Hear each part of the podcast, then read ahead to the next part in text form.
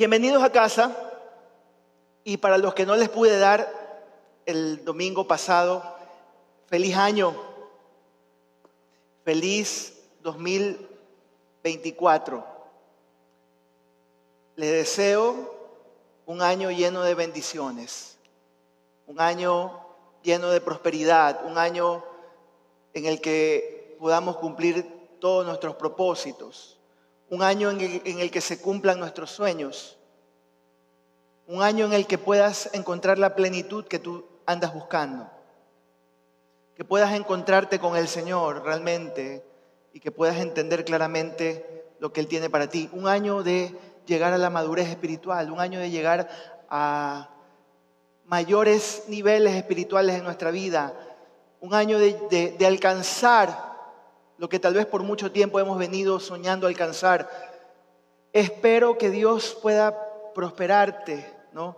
Y que tu prosperidad vaya de la mano con tu vida espiritual, como lo dice Juan cuando escribe, escribe en, en tercera de Juan, dice, amado, yo quiero que tú seas prosperado en todas las cosas, que tengas salud, pero que junto con tu prosperidad eh, en riquezas o en, recursos, tengas salud, pero que también tu alma siga prosperando. ¿Qué significa eso?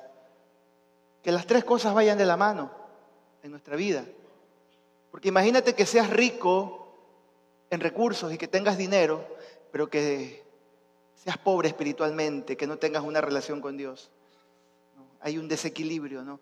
La idea es que tú y yo podamos crecer de manera equilibrada en todas las cosas en todas las áreas de nuestra vida. Amén. ¿Cuántos quieren crecer así? Pocos. ¿Cuántos quieren crecer así? Creo que todos queremos crecer así, ¿no? Prosperidad, recursos, salud, ¿no? Pero también en, nuestro, en nuestra relación con el Señor, que cada día sea mejor, que sea más vibrante, que sea más apasionada nuestra relación con el Señor. ¿Cuántos dicen amén? Amén. Amén. Ese es el propósito, ese es el plan, ¿no? Y hoy es nuestro primer culto del año y damos gracias a Dios por el 2023. Pero el 2023 ya pasó, ya es historia. ¿Para cuántos el 2023 ya es historia? ¿O todavía lo tienen ahí vivito? ¿Ah? Damos gracias a Dios por las bendiciones, damos gracias a Dios por todo lo bueno que hemos recibido, damos gracias a Dios por los momentos especiales, damos gracias a Dios por el amor, ¿Cuántos encontraron el amor en el 2023? A ver, levante la mano. ¿Habrá alguien aquí que encontró el amor en el 2023? Nadie. Bueno, esperamos que en el 2024 a los solteros les toque encontrar el amor, ¿no? Damos gracias a Dios por las provisiones que no esperábamos. ¿Cuántos recibieron una, una provisión que no se esperaban en el 2023? Sí, muchos de nosotros. Esperamos algo que no, bueno, recibimos algo más bien que, que no nos esperábamos, ¿no? Damos gracias a, a Dios por la gente que nos ama y por las que nosotros amamos. Amén. Nuestros seres queridos, nuestra familia, su grupo de amigos aquí en la iglesia, su grupo de discipulados, su célula. Damos gracias a Dios. Damos gracias a Dios por todas las cosas positivas. Pero también, mi hermano, mi hermana, damos gracias a Dios por las cosas negativas que vivimos. Sí, la Biblia dice que tenemos que dar gracias a Dios por todo, ¿no? Le damos gracias a Dios por los errores que hemos cometido, porque de los errores se aprende. ¿Cuántos han aprendido de sus errores? Yo he aprendido mucho de mis errores. He aprendido muchísimo, ¿no? Le damos gracias a Dios por las personas que nos hicieron daño. ¿Cuántos fueron heridos en el 2023? ¿Ah? Hay personas que han sido heridas en el 2023, ¿no? ¿no? Le damos gracias a Dios por las personas que ya no están, que tal vez ya partieron con el Señor. Le damos gracias a Dios por la escasez que pasamos. Alguien me dijo esta semana, pastor, yo bajé como 20 kilos, o no, 10 libras, no me acuerdo cuánto me dijo, porque no tenía plata para comer. Uy, wow, increíble, ¿no? Pero damos gracias a Dios porque bajó de peso, ¿no? porque bajó de peso, ¿no?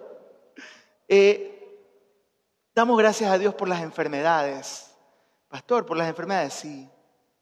Porque cuando nosotros estamos enfermos es cuando es el momento cuando empezamos a buscar al Señor. Es cuando empezamos a clamar de corazón. A veces, como es el ser humano, ¿no? Muchas veces tiene que pasar por momentos difíciles en su vida para en ese momento empezar a clamar a Dios como debe clamar al Señor, como debe buscar a Dios. Y a veces este tipo de situaciones son las que ya no, nos enseñan a decir, mis recursos se agotaron, no sé qué más hacer y lo único que me queda es mi cara al piso y ahí llorar y clamar y derramar mi alma delante de la presencia de Dios. Entonces damos gracias a Dios por todas estas situaciones difíciles. ¿Y sabe por qué? Porque sabemos que todas las cosas cooperan para el bien de los que aman a Dios, de los que son llamados conforme a su propósito. ¿Cuántos están llamados conforme al propósito de Dios? Somos llamados conforme al propósito de Dios. En el momento en el que tú te conviertes, te constituyes en un hijo de Dios, tú eres llamado para el propósito de Dios y todas las cosas que te pasen, buenas o malas, cooperan para tu bien. Amén. Nos vamos a casa, terminó la prédica. no, no. Amén. El 2024 es un año que lo estamos recibiendo con grandes esperanzas, con grandes sueños. Yo tengo grandes sueños para el 2024, tengo grandes esperanzas.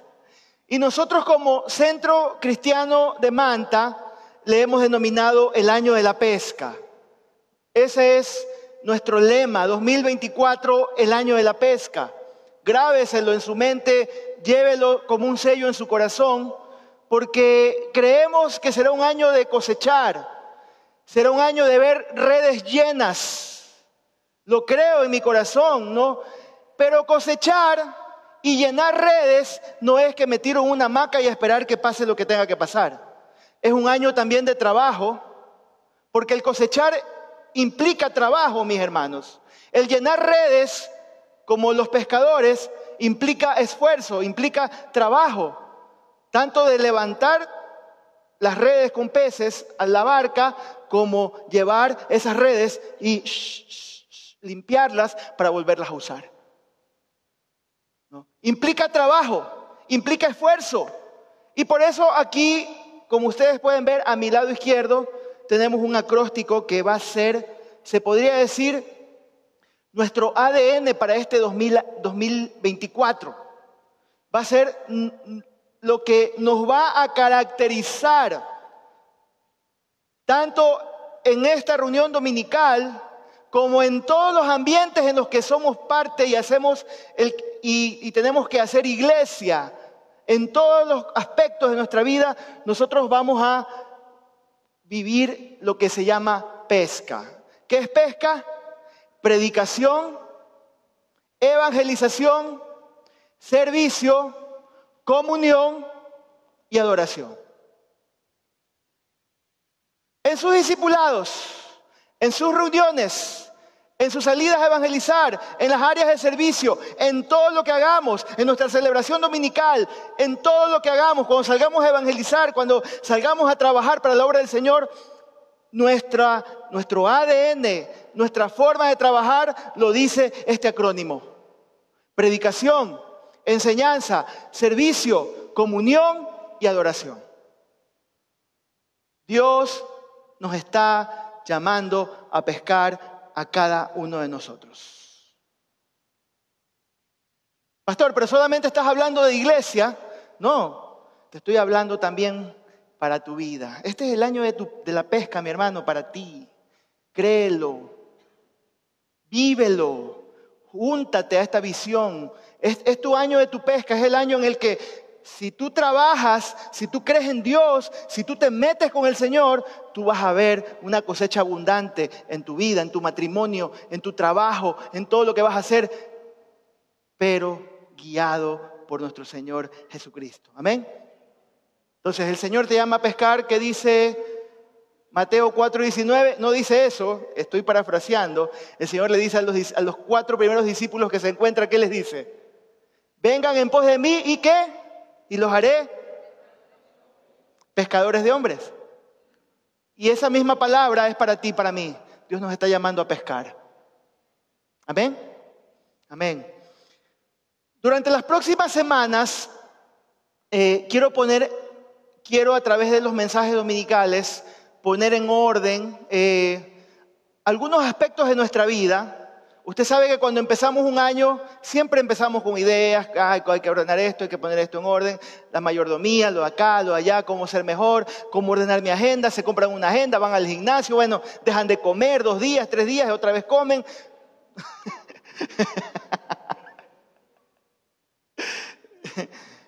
Pero quiero durante los próximos, los próximos domingos que usted y yo podamos poner en orden algunas, algunos aspectos en nuestra vida prácticos, no solamente en la parte espiritual, algunas situaciones prácticas que nos van a ayudar, mi hermano, ¿no?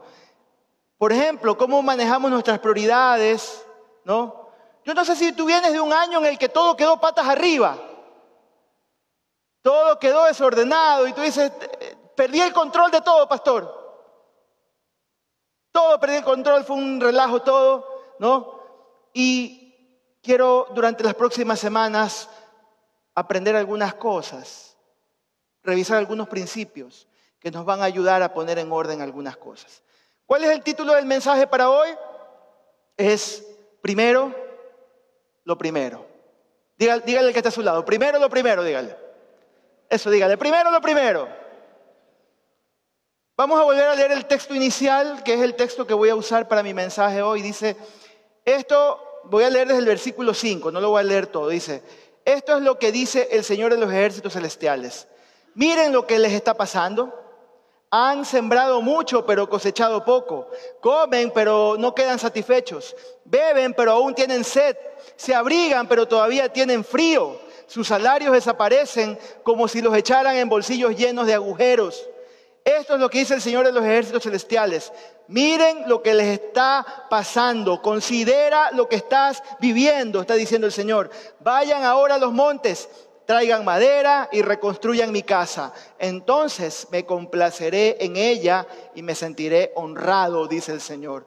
Esperaban cosechas abundantes, pero fueron pobres. Y cuando trajeron la cosecha a su casa, yo las hice desaparecer con un soplo, así, se fumó ¿Por qué? Porque mi casa está en ruinas, dice el Señor de los ejércitos celestiales, mientras ustedes se ocupan de construir sus elegantes, hay otra versión que dice sus grandes casas, ¿no? Es por causa de ustedes que los cielos retienen el rocío y la tierra no produce cosechas.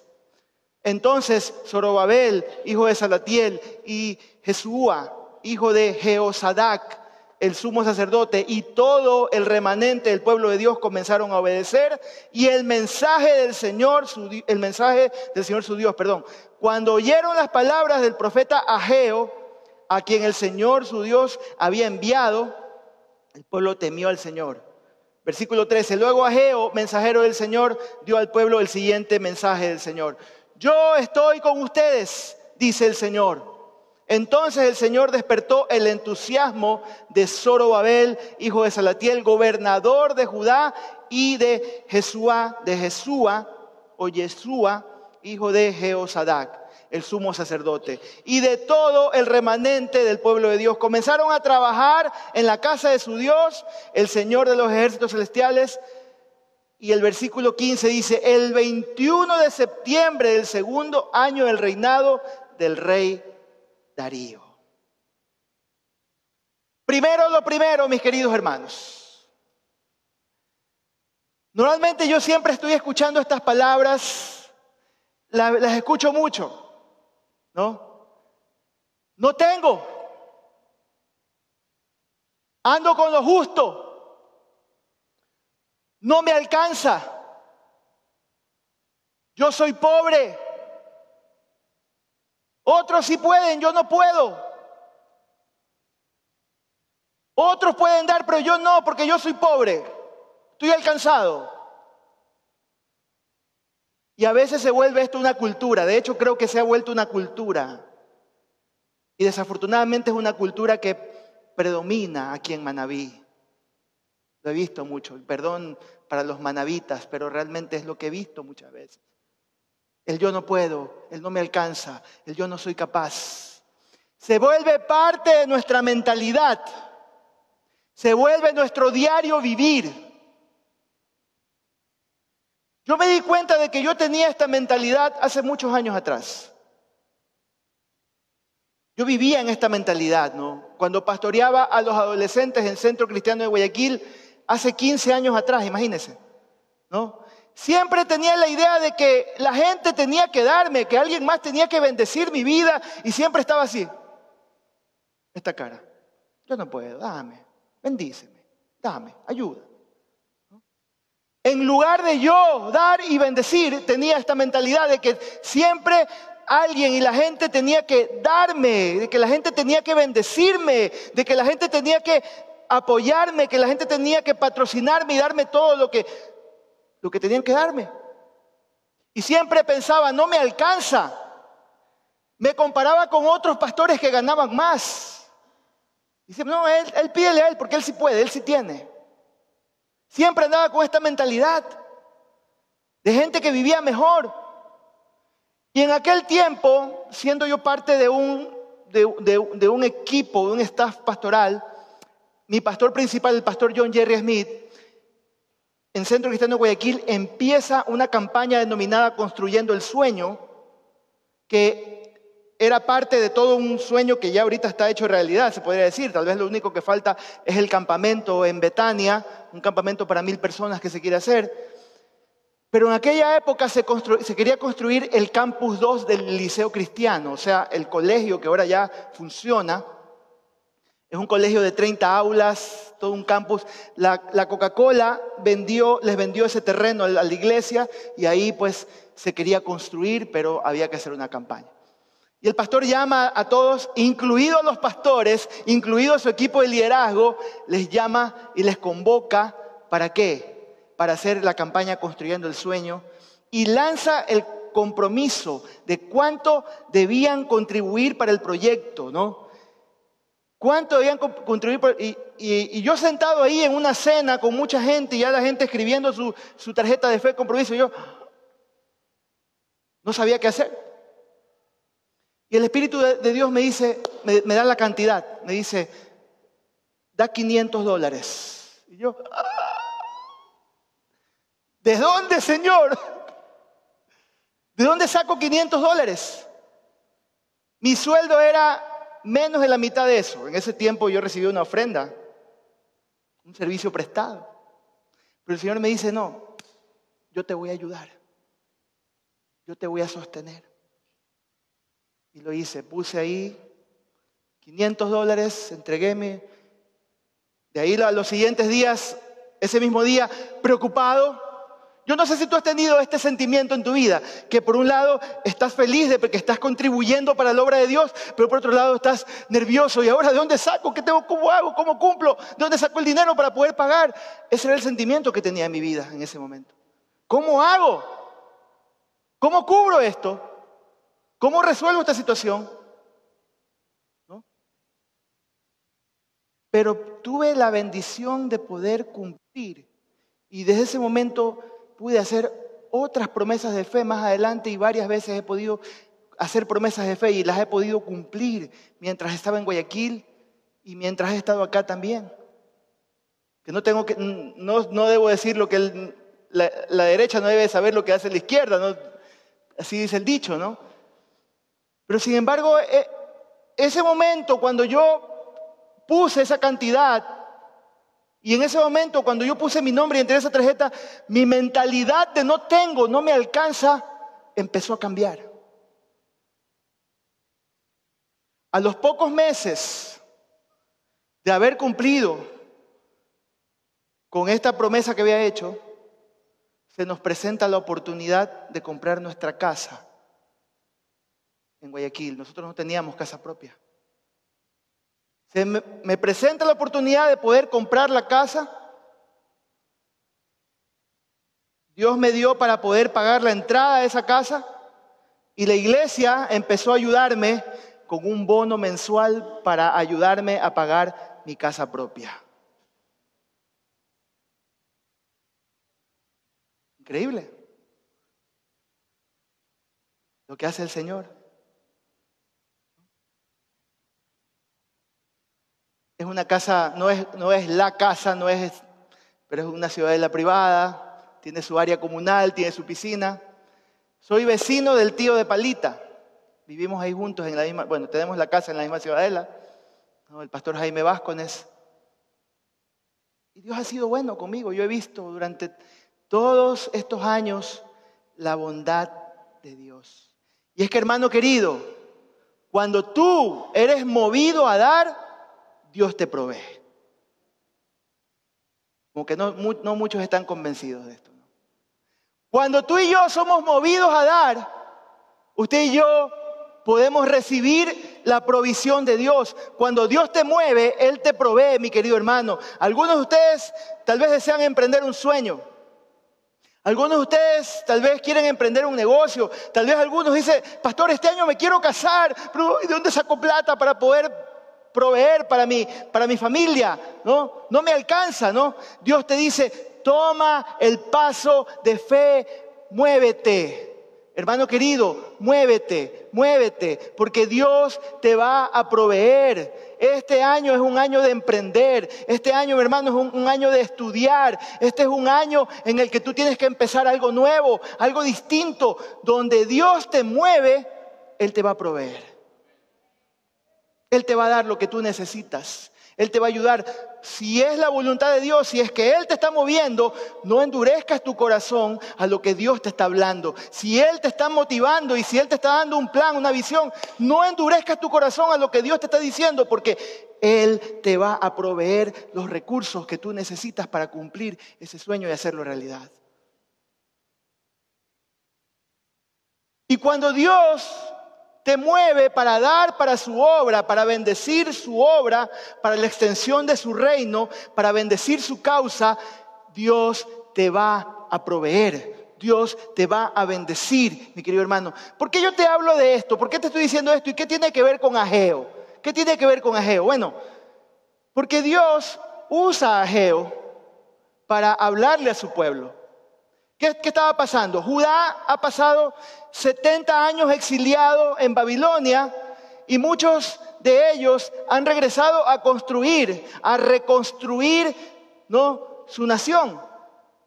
Regresan, ¿no? Vienen regresando y empiezan a reconstruir su nación, ¿no? Están reconstruyendo sus casas. Judá está reconstruyendo sus jardines, sus casas, ¿no? Pero una de las prioridades que ellos tenían que reconstruir era la casa de Dios. Esa era la prioridad de ellos, era lo que tenían que hacer, el templo de Dios, pero se les olvidó.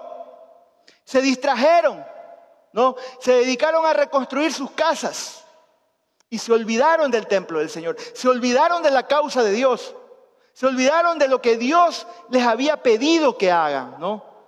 Y Dios les dice a, toda la provincia de Judá o a los exiliados que están volviendo, les dice, no, no les está alcanzando. Él les dice, porque han olvidado su prioridad. No me han puesto a mí primero. No me han puesto en primer lugar, les está diciendo. Ustedes están distraídos en otras cosas, están poniendo su mentalidad y su corazón en otras cosas, pero no en lo que yo les he pedido y en lo que debe ser su prioridad. Y, el Señor les dice, ustedes tienen tres limitaciones. Hay tres cosas que están pasando con ustedes. Miren lo que les dice, ¿no? Le dice, sus cosechas no son las que deberían ser. Le dice, no está produciendo todo lo que debe sus cosechas. Número dos, tienen todo lo que necesitan, pues comen, toman, se abrigan, tienen ropa, pero no están satisfechos, no viven contentos, siempre quieren algo más. No hay esa satisfacción que debe caracterizar a un hijo de Dios, ¿no? A alguien que está feliz por todo lo que está haciendo. No hay satisfacción. Y número tres le dice, el dinero se les está esfumando. Se les va rápido. Como que tuvieran bolsillos con huecos. Se les está yendo el dinero así. Y estas tres cosas están pasando. ¿Por qué? Porque esta gente se ha dedicado solo a sus proyectos. Porque esta gente se han olvidado de poner en primer lugar a Dios. ¿no? Y tal vez ustedes, algunos de ustedes dicen, pastor, pero eso no, no me identifica a mí. Yo no me identifico con eso, pastor. Yo no me identifico con el no me alcanza, tal vez tú dices. Porque sí me alcanza, pastor. Porque sí tengo, pastor. ¿No? No me falta nada. Pero esta gente a la que Ageo les está hablando, también les iba bien, mis hermanos.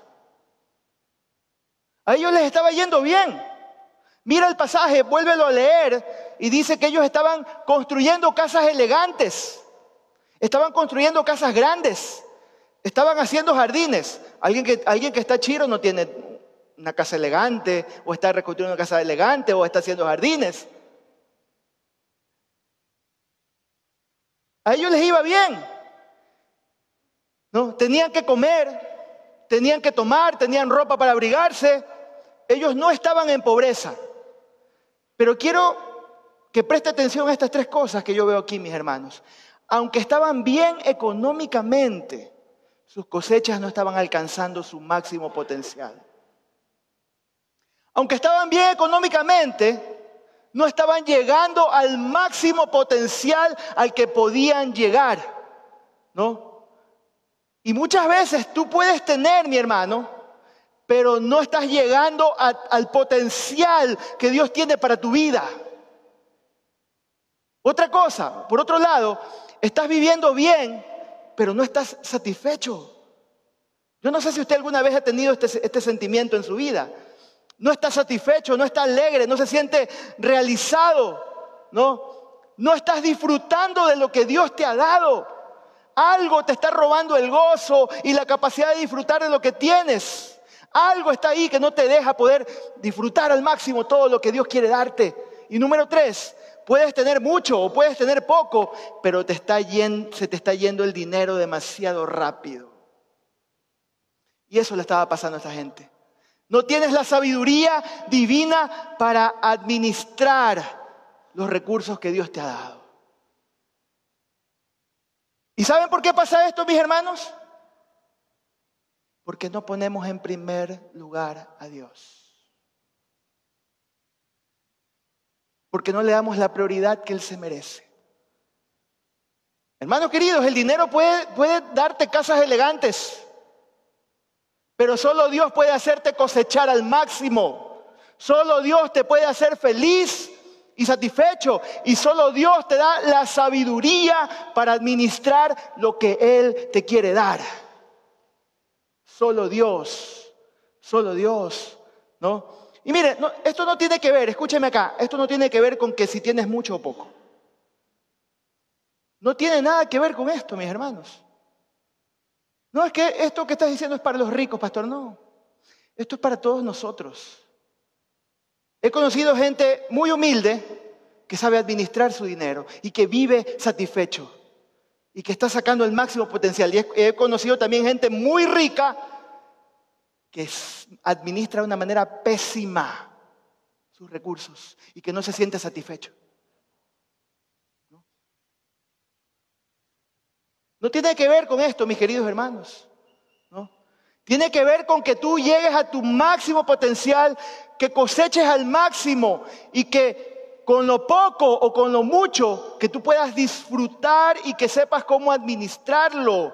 Y todo se da cuando Dios está en primer lugar en tu vida. Es ahí, en ese momento, cuando tú empiezas a disfrutar estas cosas. Cuando empiezas a ver las cosas de manera distinta. Yo hace varios años, te cuento un poco mi historia, puedo decirlo con autoridad. Yo hace varios años, mis queridos hermanos, decidí pasar del no tengo o el no me alcanza a vivir por fe a creerle al Señor, a creer en Él. Fue un día en donde decidí dejar de ser limitado o de limitar mis recursos por lo que otros me pueden dar o por lo que alguien me puede patrocinar o de la manera como me pueden bendecir, depender de eso. Dije, no, Yo no puedo depender de eso, de mis ofrendas o de lo que yo recibo o de, mi sueldo, mi salario. Yo debo y decido, dije, decidí que ni mis inversiones, ni lo que recibo de los demás, ni nada de eso es mi límite, mis queridos hermanos, porque nada de eso es mi provisión. Yo estoy conectado con Dios. Él es mi proveedor. Él es quien me provee, o esté en abundancia o esté en necesidad. Yo sé que Él es mi proveedor y que Él me da todo lo que necesita. Hermano querido, mi provisión viene del que está sentado en el trono. Tu provisión debe venir del que está sentado en el trono, no de que, ay, dependo de mi sueldo y estoy alcanzado. Cuando vivimos de esa manera, pensando solamente en, lo que yo, de lo que yo recibo y de ahí lo poquito y luchando y apretando. Ahí está el problema. Pero cuando tú pones en primer lugar a Dios, tu mentalidad cambia. Mi hermano, mi hermana. Esto es algo que está aquí y aquí. Cuando tú aprendes a vivir de esa manera, las cosas cambian pero es una decisión que tú tienes que tomar. Y yo antes pensaba, no podía y no lo podía hacer. Pero déjame decirte esto, hermano, y es lo que Ageo le dice al pueblo de Judá. Cuando Dios no es primero, siempre falta. Pero cuando Dios es primero, siempre alcanza y sobra. Pilas con la multimedia. Siempre alcanza y sobra. Lo vuelvo a repetir, cuando Dios no es primero, siempre falta, pero cuando Dios es primero, siempre alcanza y sobra, y sobra. ¿no? Y mira, escúchame acá, no es que Dios no quiere que tú reconstruyas tu casa. Dios no es que no quiere que tú emprendas tu negocio, de hecho Dios es tu primer, el primero que te hace barra, el primero que te dice, dale, dale. Dios no es que está en contra de que tú cumplas tus sueños. No, Dios no es que esté en contra de que tú estés satisfecho. Dios no, no, no es que esté en contra de que tú sepas sostenerlo y administrarlo. No, Dios está muy interesado en tu bienestar, en tu bendición. ¿Recuerdas lo que prediqué la semana pasada? Que Él tiene un futuro lleno de esperanza para tu vida, para este 2024. Él está muy interesado en tu bienestar, en tu porvenir, ¿no? Pero lo que quiere Dios es que Él quiere ser primero en tu corazón, mi hermano, mi hermana. Eso es lo que quiere Dios, eso es lo que anhela Dios. Ser primero en tu corazón. Y las demás cosas vienen por, por, por añadidura. Y yo sé que tal vez algunos han de preguntarse o han de decir, pero pastor, pero Dios conoce mi corazón, pastor.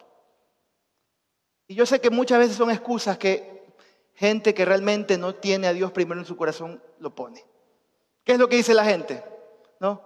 Él es primero para mí, pastor. ¿Por qué tengo que construir su casa o su causa? ¿Por qué tengo que esforzarme para esto? Dios no ve mi corazón, pastor. Él sabe que lo amo y ya se acabó, pastor. No tengo que estar demostrándole nada a Dios, porque Él conoce mi corazón. Y hay gente que puede pensar así. Hay gente que vive, de, hecho, es una política en su vida, es una forma de pensar, ¿no? Para ellos, ¿no? Pero hermano querido, déjeme decirle esto. Ninguna relación importante funciona así. No sé si me estoy haciendo entender. Ninguna relación que para ti sea importante funciona de esta manera en que Dios conoce mi corazón o esa persona conoce mi corazón y sabe que la amo aunque no se lo demuestro. O aquí hay alguna hermana que está satisfecha con que le diga eso a su esposo. Ah, se me ríen algunas hermanitas aquí.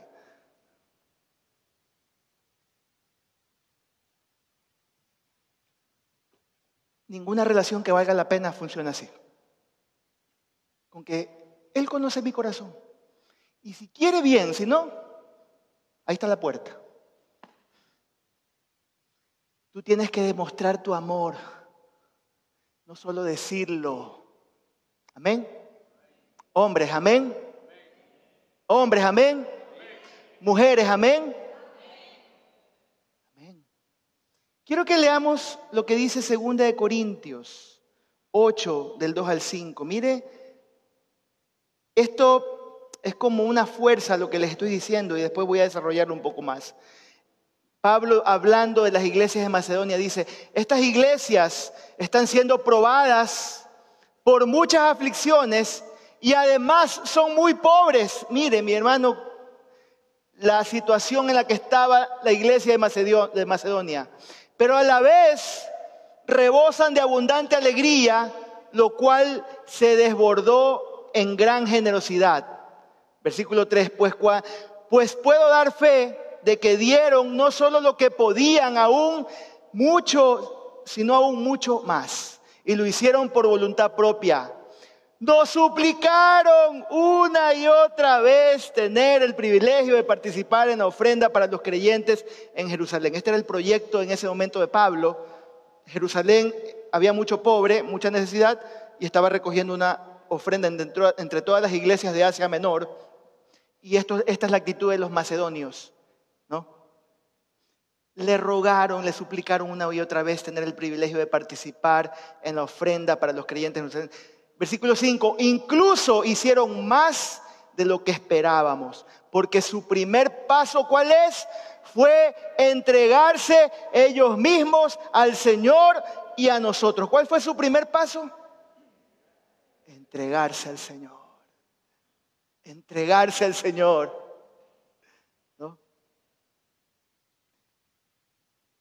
tal como Dios lo quería. Macedonia, aunque era pobre, aunque estaba muy necesitada, ellos querían ofrendar. Nadie los obligó, nadie les torció el brazo, nadie les, los estuvo obligando a nada, mis hermanos, y ellos lo veían como un privilegio. ¿Sabe por qué, hermano? Porque ellos primero se habían entregado al Señor de corazón. Hermano, cuando tú y yo nos entregamos a, Dios de corazón, tú no ves la ofrenda como una obligación, tú no ves, tú la ves más bien como un privilegio, como lo hizo Macedonia. ¿No? Entiendes de manera natural darle al Señor tus recursos, darle tu tiempo, darle tu cuerpo, darle tu vida. Entiendes que es un poquito de lo mucho que Él te ha dado. De lo mucho que Él te ha dado. No sé si alguna vez tú has hecho una lista de todo lo que el Señor ha hecho por ti. Y en una relación de pareja, en un matrimonio, en una familia, en cualquier tipo de relación, con tus hijos, es igual. Es lo mismo, mis hermanos. Cuando tú amas, tú das. No te importa el costo, solo das. Esposos, esposas, ama y da todo y más para ese hombre o para esa mujer. Yo con mis hijos, y aquí están y ellos lo pueden decir, no tengo nada que ocultar. Yo a mis hijos le doy todo y más, lo que puedo, lo que tengo, mi propia vida, todo es de ellos. ¿Por qué lo hago? A ver, porque son mi prioridad, porque los amo, porque son mi vida, porque son todo para mí. Les doy mi recurso, mi tiempo, mi amor. Río con ellos, comparto con ellos, están conmigo donde yo estoy. ¿No? El Señor no quiere una ofrenda de ti. El Señor quiere tu corazón. Y quiere que tu ofrenda sea una demostración de lo que tú le has entregado. Él quiere tener el primer lugar en tu vida. Eso es lo que Él espera de ti. Hermano. Y en el tiempo de Ageo, mis hermanos, la causa del Señor era construir el templo que representaba a Dios en la tierra. Ese era el sueño de Dios, era la visión de Dios. ¿no? Hoy en día, ¿cuál es la causa del Señor, mis queridos hermanos? Se las voy a explicar rápidamente y les voy a decir algunas cosas. ¿no? La causa del Señor hoy día es que Él quiere llenar la tierra del conocimiento de Dios. Ese es el sueño de Dios, mis hermanos. Que cada ser humano tenga la oportunidad y la facilidad de escuchar el Evangelio en su cultura y en su contexto, conocer a Cristo personalmente, hablando de Manta, personalmente en cada barrio de Manta y en todos los cantones de Manabí. El otro día estaba viendo el mapa, gracias a Andresito y Andreita me pasaron toda la cartografía dividida. Yo pensé que eran, son como 137 barrios en Manta, imagínense. Pero hay tres, cuatro parroquias urbanas, Los Esteros, Manta, Eloy Alfaro, San Mateo, Itarqui. Y las parroquias rurales, me imagino que Latiñosa, Santa Marianita, este, San Lorenzo, entre otras más. Tal vez usted me puede ayudar ahí.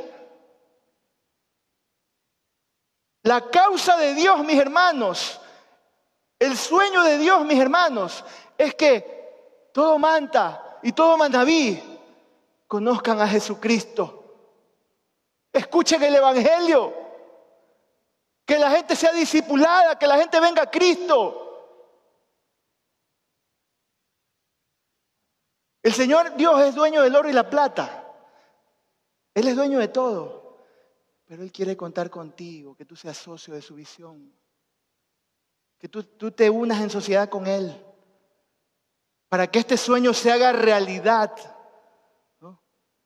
Hermanos queridos, Dios, quiere que niños, que jóvenes, que adultos sean impactados con valores cristianos, que las mujeres sin esperanza y personas con vicios, en vicios, sean liberadas, que conozcan al Señor. Y si esa es la causa del Señor, como Él es importante para mí, también es mi causa. También debe ser tu causa. También debe ser tu sueño. La causa del Señor, mis hermanos, y el deseo del Señor es que tengamos un liceo cristiano de Manta. No sé en cuántos años será realidad, pero que podamos recibir a niños, a jóvenes que reciban educación con valores cristianos.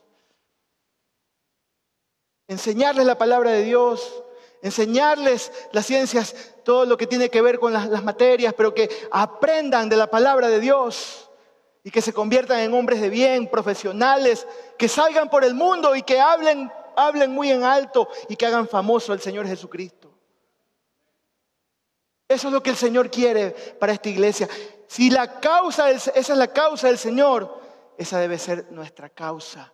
El Señor anhela que podamos tener aquí en nuestra iglesia la educación teológica formal para poder levantar nuevos obreros aquí en nuestra iglesia, pastores de todo Manabí que vengan a estudiar para que puedan servir mejor al Señor. Esa es la causa del Señor.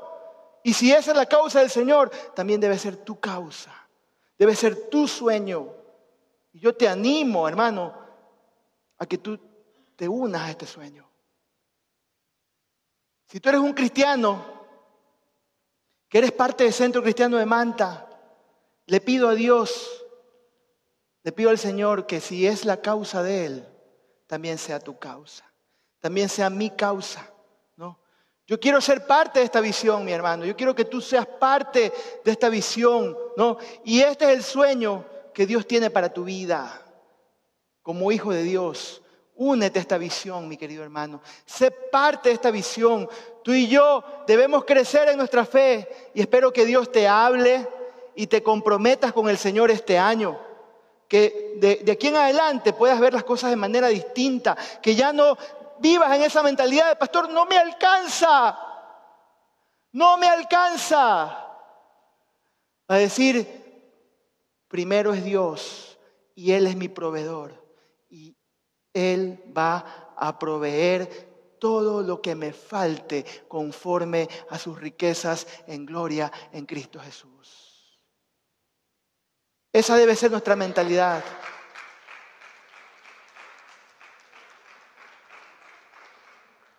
Quiero terminar con esto.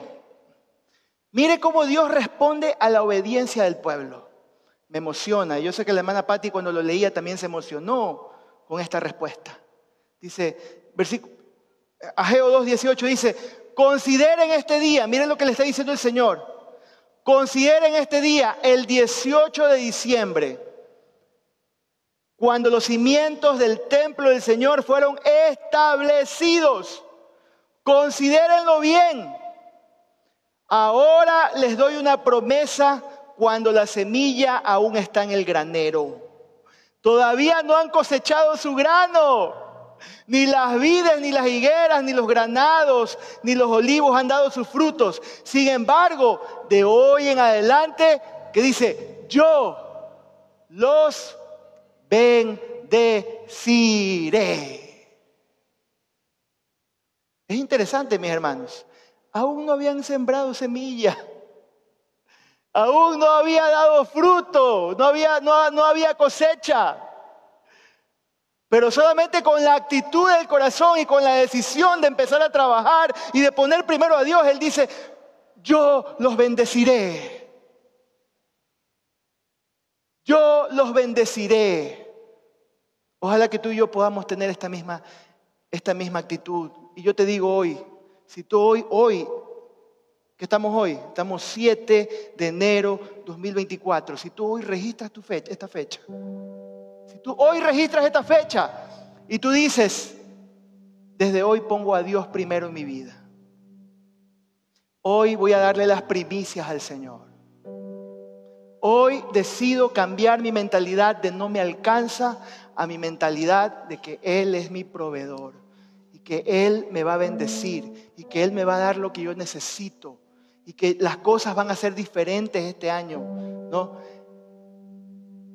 Te lo aseguro, te lo digo por experiencia, lo he visto en mi vida.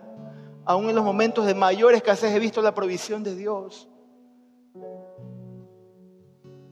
Prueba al Señor, mi hermano.